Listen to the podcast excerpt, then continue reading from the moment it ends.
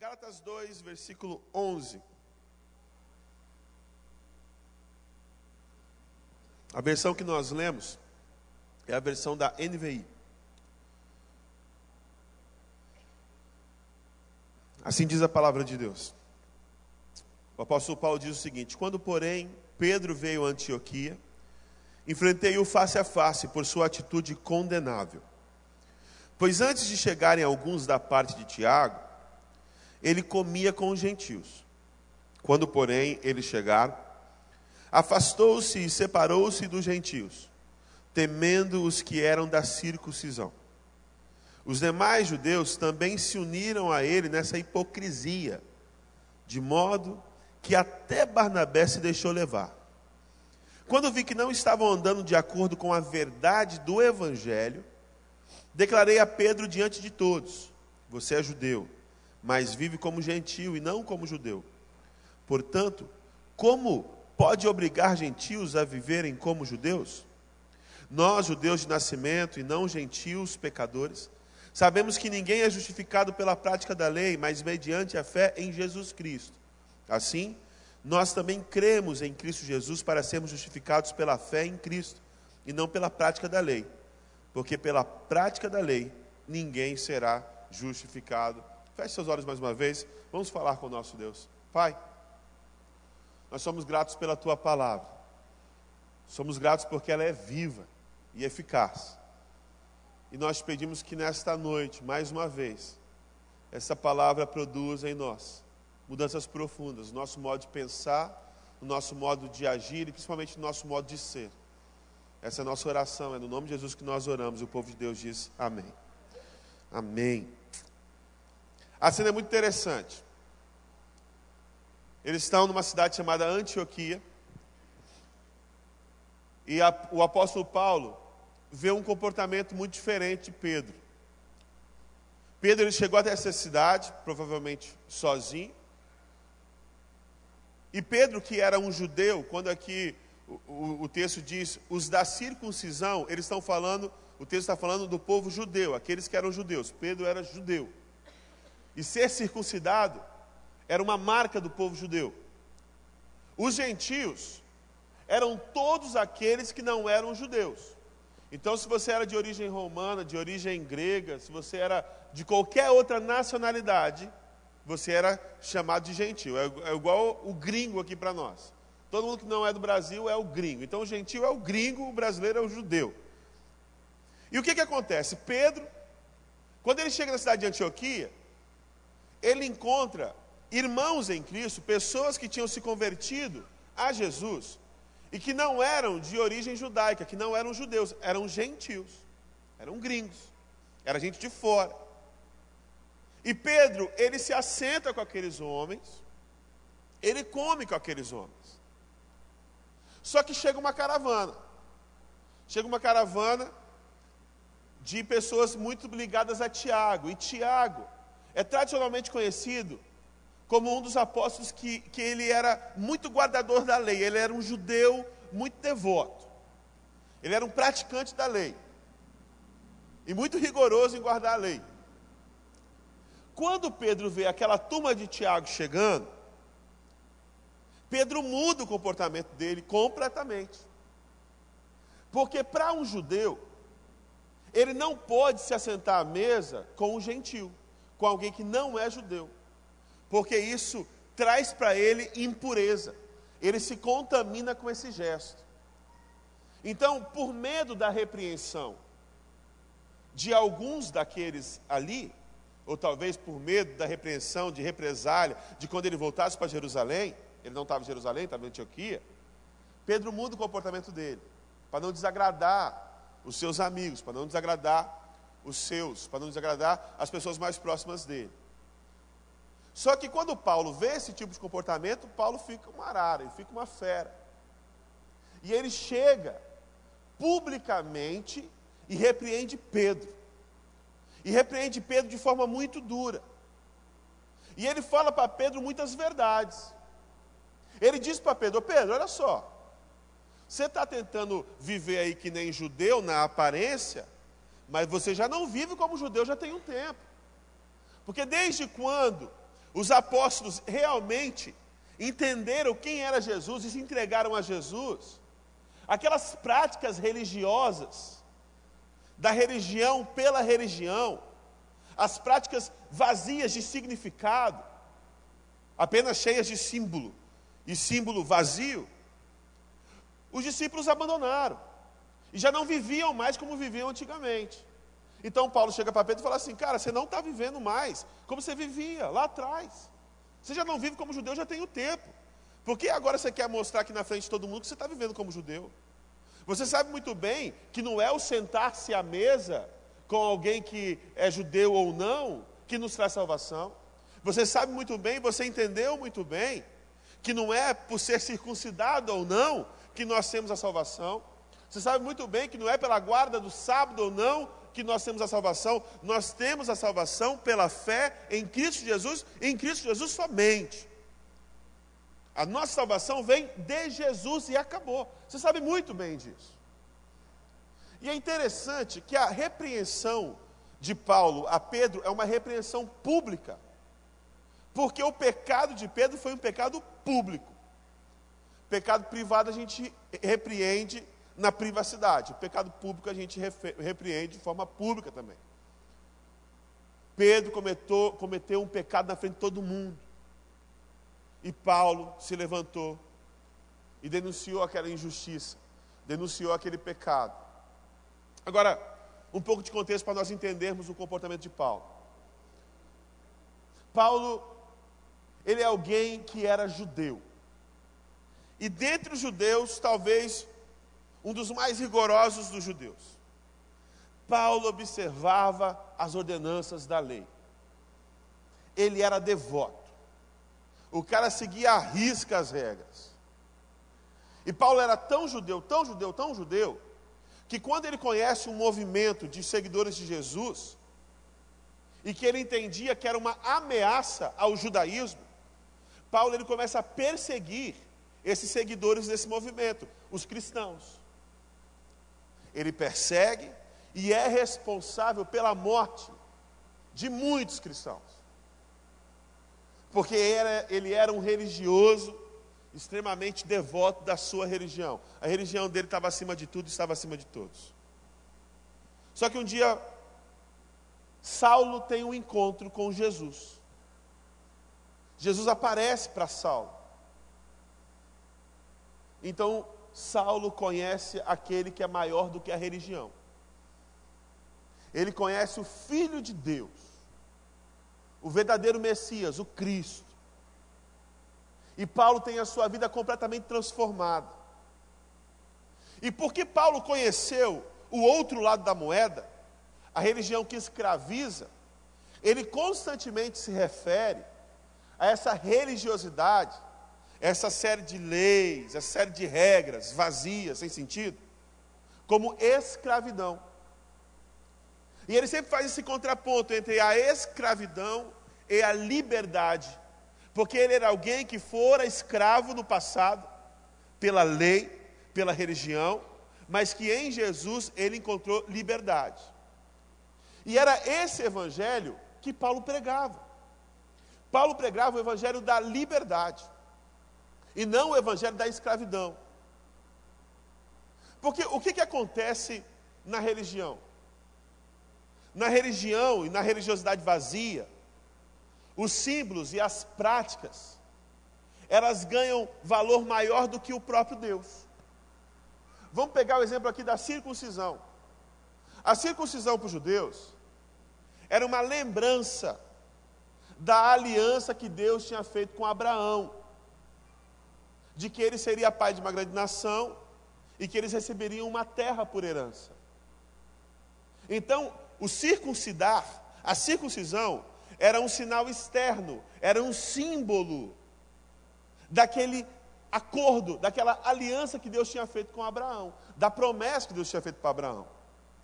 Assim como eu não estou usando aqui o meu, a minha aliança hoje, porque ela foi polir, não, ela foi ser gravada, então tanto eu quanto a minha esposa não estamos usando. Mas não se preocupe, está tudo bem com a gente? O pessoal já vê assim sem aliança, já fica especulando. Ih, será que o pastor está com problema? Tá tudo bem, fiquem tranquilos. A aliança está sendo gravada lá, porque quando a gente pegou não tinha sido gravada a data do nosso casamento.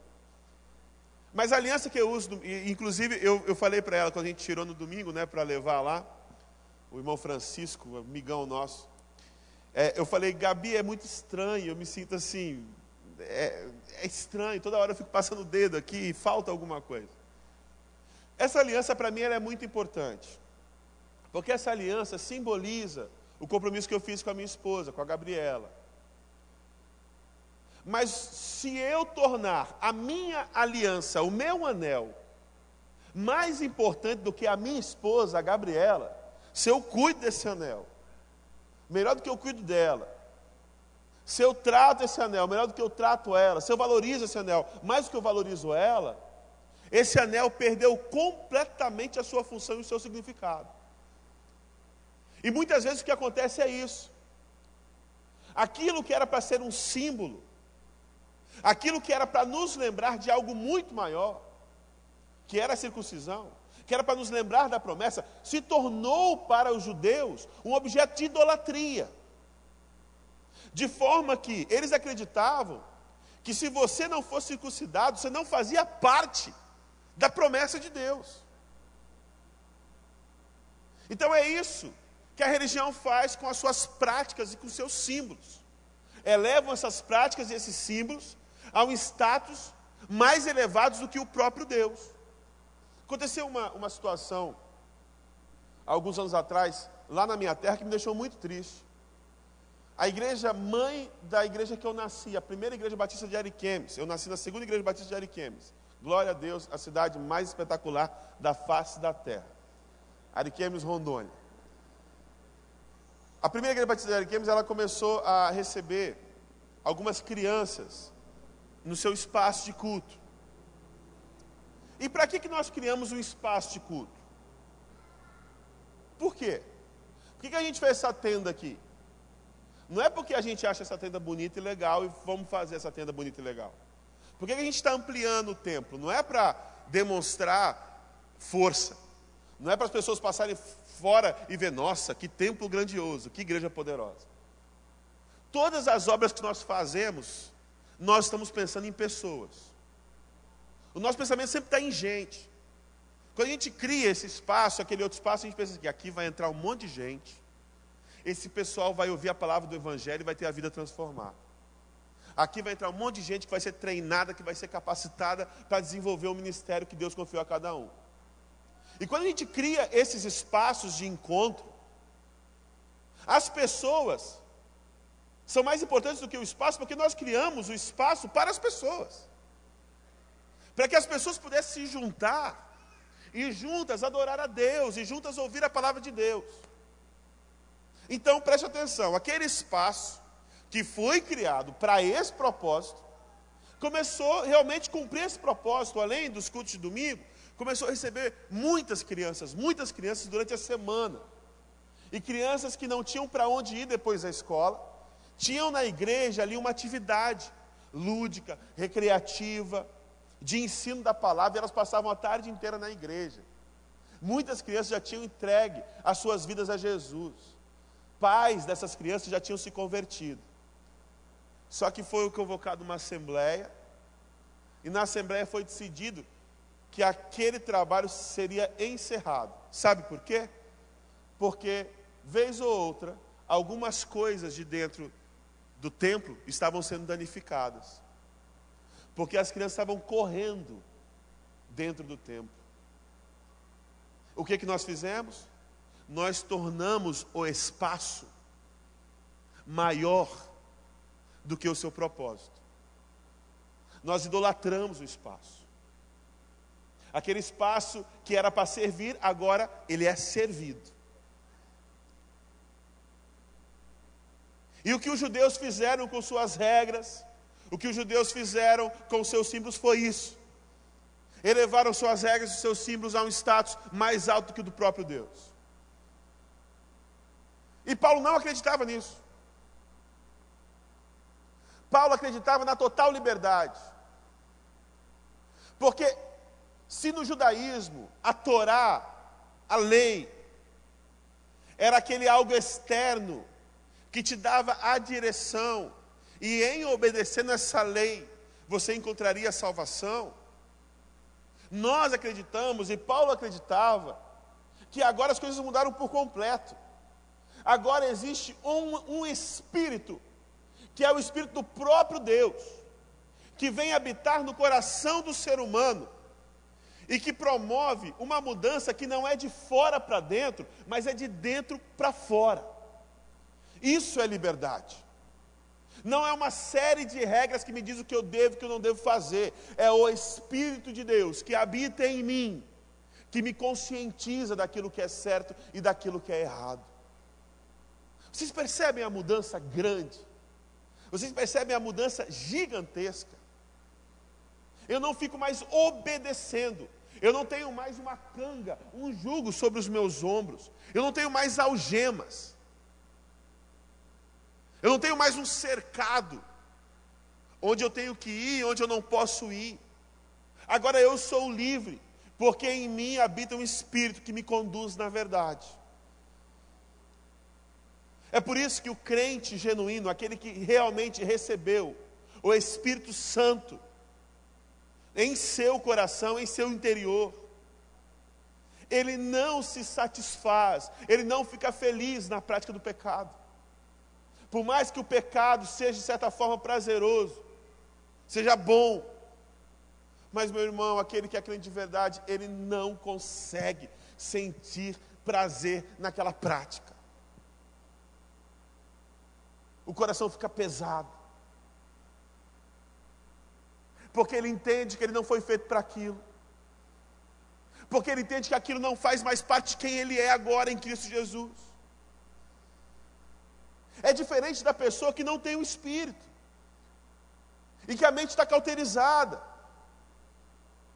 ela não sente essas coisas, ela às vezes vive de uma forma correta para agradar A ou B. Mas o seu coração, a disposição é outra. E quando ele comete aquilo que não deve ser cometido, ele não sente o incômodo, porque o espírito não habita nele. As mudanças são de fora para dentro. E as mudanças de fora para dentro são ineficazes. Eu falei, da última vez que eu preguei aqui no Celebrando, é a diferença de adestramento e novo nascimento. Você pode adestrar um cachorro para ser parecido com uma pessoa. A gente vestiu o nosso de Papai Noel, lá em casa. E a gente ensina umas coisinhas para ele. Você pode até ensinar um cachorro a andar sobre duas patas, igual gente. Mas na primeira oportunidade, ele vai andar de quatro patas porque ele é um cachorro. E vai ser sempre um cachorro. Isso é adestramento. O que Deus faz conosco é transformação. Nós deixamos de ser cachorro e viramos gente no linguajar bem prático para você entender. O Espírito Santo transforma a nossa vida não de fora para dentro, é de dentro para fora. Sabe coisas lindas que acontecem? A gente que é pastor, a gente vê muito isso. De pessoas que tinham determinada prática de vida. E que depois que recebem a Jesus, ninguém falou para elas que aquilo era errado. Mas já aconteceu com você, Daniel? Muitas vezes com você, pastor Paulo, pastor Joel. As pessoas chegam e falam assim: eu estou com uma situação que está me incomodando. Ela sempre viveu naquela situação e nunca incomodou. Mas a partir do momento que ela recebeu Jesus como Senhor e Salvador da sua vida, aquilo começou a incomodá-la. Por quê? Porque não foi uma mudança de fora para dentro, foi uma mudança de dentro para fora. O ser foi transformado. E agora ela se entende como não participante, como não parte daquilo que ela está fazendo. Ela se sente mal e ela quer mudar a sua atitude. Ela muda a atitude porque o ser dela mudou. E não a atitude dela faz com que o ser dela seja transformado. É esse o evangelho que nós acreditamos, e era esse evangelho que Paulo acreditava e pregava. E ele saía pelas, pelo mundo afora, Paulo foi o maior missionário de todos os tempos, pregando esse evangelho, da transformação de dentro para fora. Só que aí vieram os judeus e começaram a passar por onde Paulo tinha ido, falando o seguinte: ó, Jesus, legal, a gente também acredita. Mas olha só, não é suficiente. Para ser salvo mesmo direitinho, você tem que viver como os judeus vivem. Tem que praticar a circuncisão. Não pode se assentar com gente que não tem a mesma fé. As cadeias começaram a voltar. As prisões começaram a voltar. E a liberdade em Cristo foi embora. E aí Paulo chega para a igreja de Gálatas. E ele é muito incisivo, ele é muito duro com a igreja. Se você ler o, o, o, a carta de Paulo aos Gálatas, ele dá uma saudação lá, e logo depois vem, ó, paulada. Ele fala assim: Eu não acredito que em tão pouco tempo vocês deixaram se escravizar de novo. Como é que pode? Eu falei para vocês de um Deus que liberta. Eu falei para vocês de uma transformação de dentro para fora. Eu falei de vocês de liberdade no espírito. E agora vocês estão se deixando novamente ser tomados pelas prisões, pelas correntes. Porque, meus irmãos, é muito fácil, é muito fácil, eu e você, nos deixarmos aprisionar. É fácil demais. E se nós não tomarmos cuidados, cuidado, nós nos deixamos cair em prisões. Sabe por quê? Porque a gente tem uma tendência à conformidade. Nós temos uma tendência a se adequar ao lugar onde nós estamos. Nós temos uma tendência muito forte a querer agradar as pessoas, a viver de acordo com o que as pessoas querem que nós vivamos. E muitas vezes nós deixamos nos aprisionar fora do contexto de evangelho. É aquela pessoa que se deixa levar por práticas que ela sabe que não agradam ao Senhor e que ela sabe que são destrutivas para elas. Porque, meu irmão, presta atenção: não existe pecado. Pecado que é pecado porque Deus falou assim: não, isso aqui eu vou fazer que é pecado. Não existe pecado que é mero capricho de Deus. Que ele diz que é pecado porque. Não, por quê? Porque sim. Não existe isso. Esse negócio de, essa resposta, por que, que é pecado isso? Porque sim, isso não existe. Todo pecado gera destruição. Todo pecado gera destruição. Pense em qualquer pecado aí, gera destruição, gera ruptura. E a vontade de Deus não é que você seja destruído, a vontade de Deus é que você tenha vida abundante. E é por isso que Ele não quer que você peque. Não é para satisfazer caprichos dele. Então, quando nós nos entregamos a práticas pecaminosas, fora do contexto de igreja, por exemplo, muitas vezes nós fazemos para agradar as pessoas que estão lá fora. Porque a gente não quer ser excluído. Porque a gente quer ser aceito. E aí eu abro concessões. Eu abro concessões e eu me adequo àquela realidade, eu me conformo com aquele modo de viver. E que eu sei que não agrada ao Senhor. Só que isso acontece aqui dentro também. Às vezes nós nos adequamos a certos tipos de comportamento para agradar pessoas. Não é porque nós acreditamos naquilo de verdade, é porque nós temos medo do que o outro vai pensar e do que o outro vai fazer. E viver assim é tão prisão quando viver assim lá fora. Você pode viver aprisionado fora da igreja e pode viver aprisionado dentro da igreja. Agora deixa eu falar uma coisa para você. A vontade de Deus é que você seja livre. Livre, livre, livre. E o convite que eu faço a você, e que o Senhor falou comigo, é de um reexame constante a respeito do que, que eu estou deixando que me aprisione. Sabe por quê, meus irmãos? Sabe de quem nós estamos falando aqui? Que cometeu esse pecado aqui? De ninguém nada menos do que Pedro. Pedro. Pedro. Um dos principais líderes da igreja, um homem de Deus, servo do Senhor, que deu a sua vida pelo Mestre, que deu a sua vida pelo Evangelho de Jesus. E esse Pedro, esse servo do Senhor, ele se deixa levar por esse pecado, ele se deixa levar pela conformidade. E não apenas Pedro, Paulo fala assim, até Barnabé.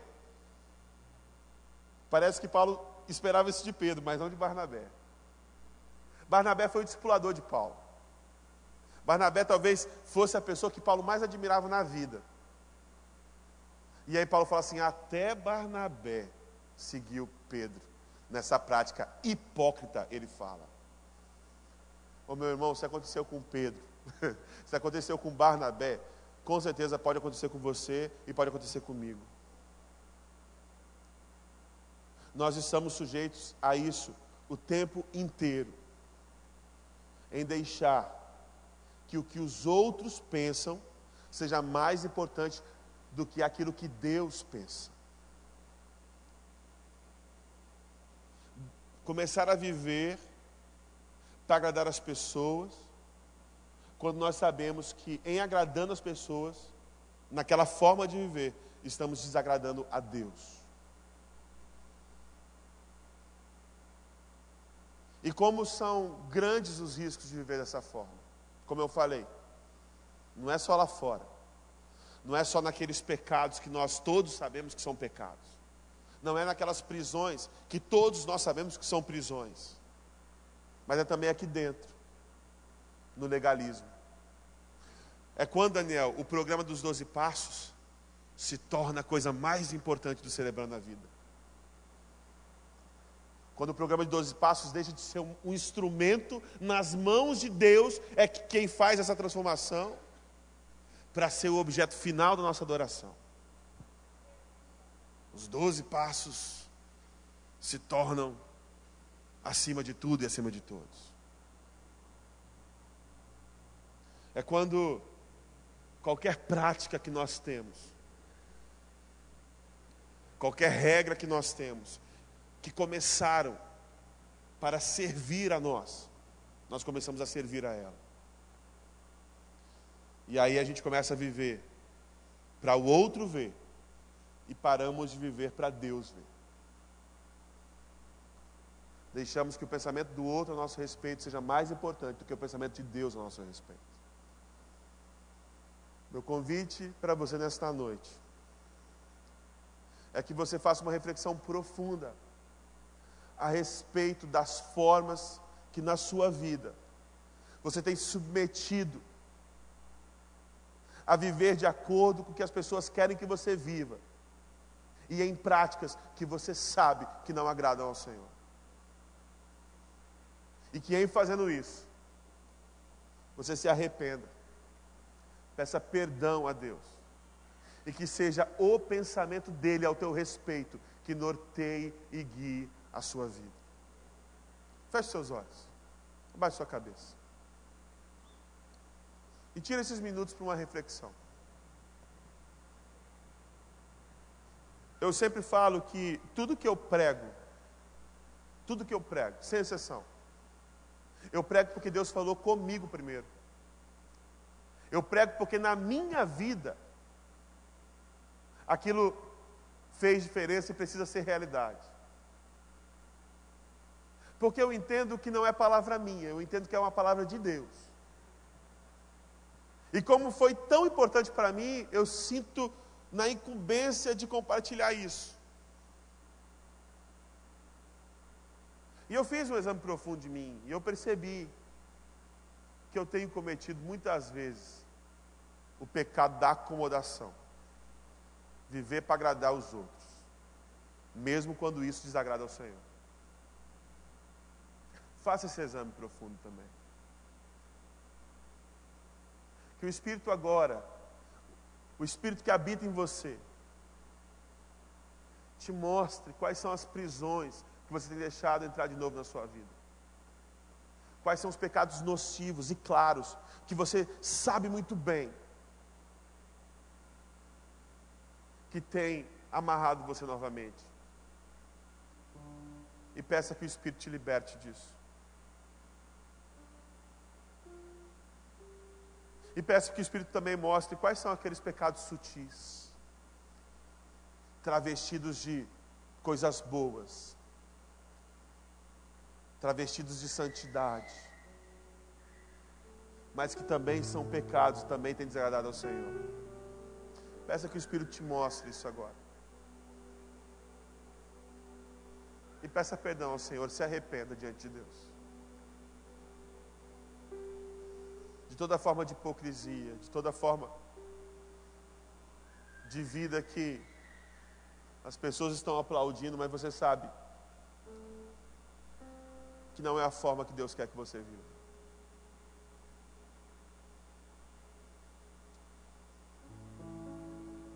Senhor, nós nesta noite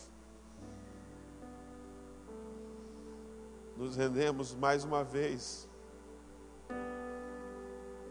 ao teu evangelho puro e simples. Que confia no Senhor e somente no Senhor.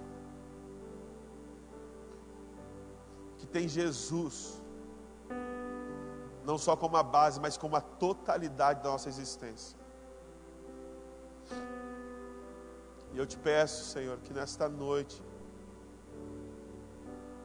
o Senhor tire de nós todos os nossos ídolos.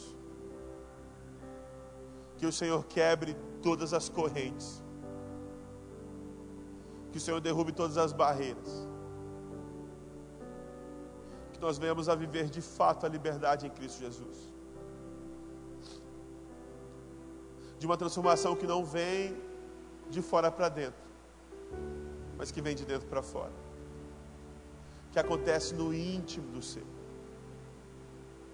Se tem alguém aqui, Senhor, que não foi transformado.